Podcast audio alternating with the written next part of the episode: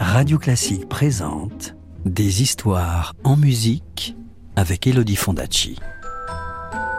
Des histoires, des histoires, des histoires. Est-ce que je peux avoir une histoire, s'il te plaît, de me raconter une histoire? Encore une histoire? Vous avez été sage, vous êtes sûr? Bon, d'accord. Je vais vous raconter l'histoire de réponse. Vous êtes prêts? Vous êtes bien installés? Plus de bruit, parce que l'histoire va commencer. Chapitre 1 Les fleurs.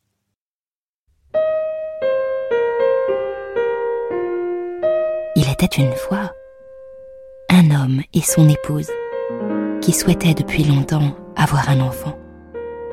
Un jour, enfin, après beaucoup de larmes et de prières, la femme comprit que le bon Dieu avait exaucé son vœu le plus cher. À l'arrière de leur maison, ces gens avaient une petite fenêtre qui donnait sur un magnifique jardin où poussaient les plantes et les fleurs les plus belles. Mais ce jardin était entouré d'un haut mur et nul n'osait s'y aventurer parce qu'il appartenait à une puissante sorcière.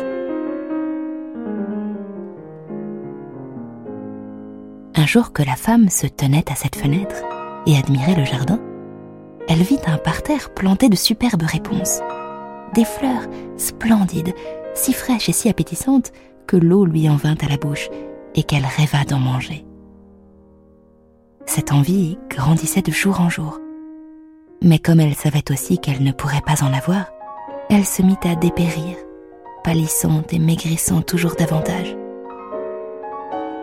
En la voyant dans cet état, son mari s'inquiéta et lui demanda ⁇ Mais que t'arrive-t-il donc, ma chère femme ?⁇ Hélas, répondit-elle, si je ne peux manger de ces réponses qui poussent dans le jardin derrière notre maison, je mourrai. Le mari aimait tendrement sa femme, et il pensa, je ne peux pas la laisser mourir, je lui apporterai de ces réponses, quoi qu'il puisse m'en coûter. Le jour même, au crépuscule, il escalada le mur du jardin de la sorcière.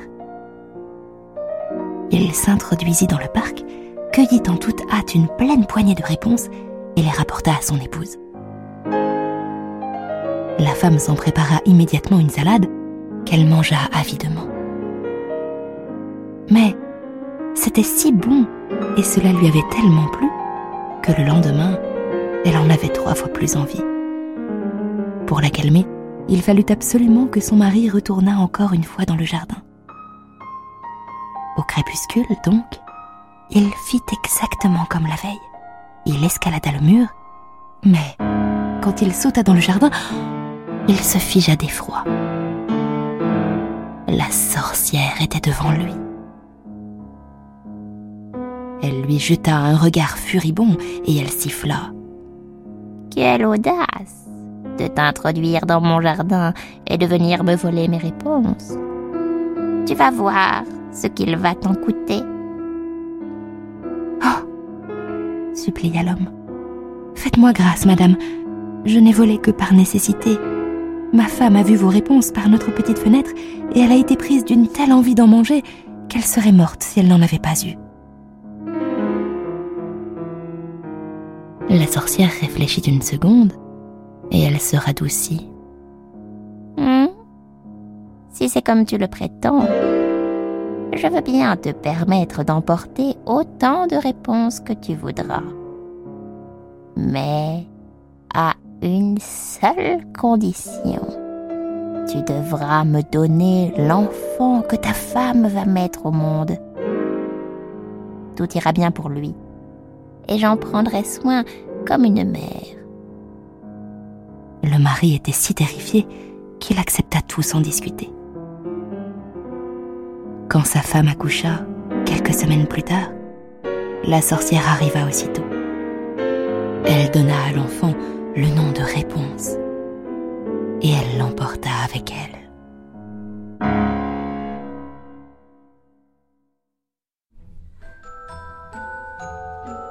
Tu veux connaître la suite de l'histoire? Je te la raconterai plus tard, c'est promis. À bientôt. C'était Réponse un conte de Grimm raconté par Elodie Fondacci sur la musique de Claude Debussy. Retrouvez la suite du conte en podcast sur radioclassique.fr. Radio Classique, des histoires en musique.